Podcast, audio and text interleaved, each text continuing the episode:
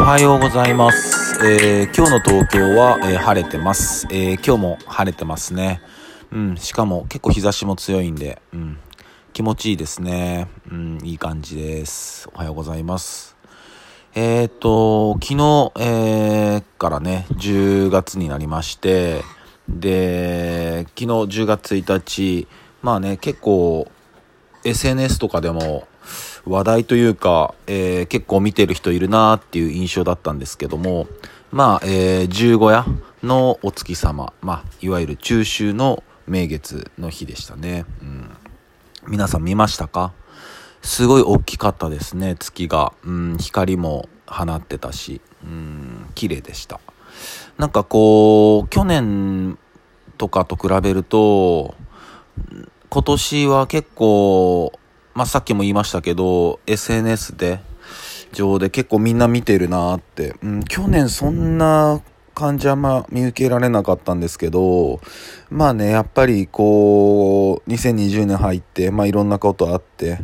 まあやっぱみんなの意識だったり、気持ちだったりが、まあそういう自然の方に向いてんのかなっていう感じを受けましたね。うん、それはすごい、あの、いいことだと思いますし、まああの、本来の人間からしたら自然なことですよね。うん、だからどんどん自然に帰っていくのかなって感じで、すごいいい流れだとは個人的には思ってます。で、その十五夜のお月様、えー、はまあ、見られた人結構いると思うんですけど、えっと、実は他にも月っていろいろ、いろいろっていうか、えー、十五夜に関しては、あと二つほど大事な月がありまして、えー、十五夜のお月様だけを見てると、えー、実は縁起が悪い。らしいんですよね。うん。じゃあちょっとその話したいと思います。えっと、十五夜のお月様っていうのは、まあ、旧暦でいう8月の、えー15日なんですよね。で、その旧暦の8月15日は、えー今年2020年でいくと、えー10月の1日。なので昨日が、えー中秋の名月、十五夜だったんですよね。で、十五夜の、えー月見の時とかって里芋とかをお供えするらしいんですよ僕これちょっと知らなかったんですけどなので芋名月なんかとも言われてるみたいですねうんでその十五夜のお月様見たら、えー、十三夜のお月様も、えー見た方がいいっていう話みたいなんですよね。そんで、これは旧暦の、えー9月の13日です。だ今年で言うと、えー10月の29日ですね。今月の29日、えー昨日十五夜のお月様見た人は、えー今月29日の、えー13夜の月、あのー月も見てください。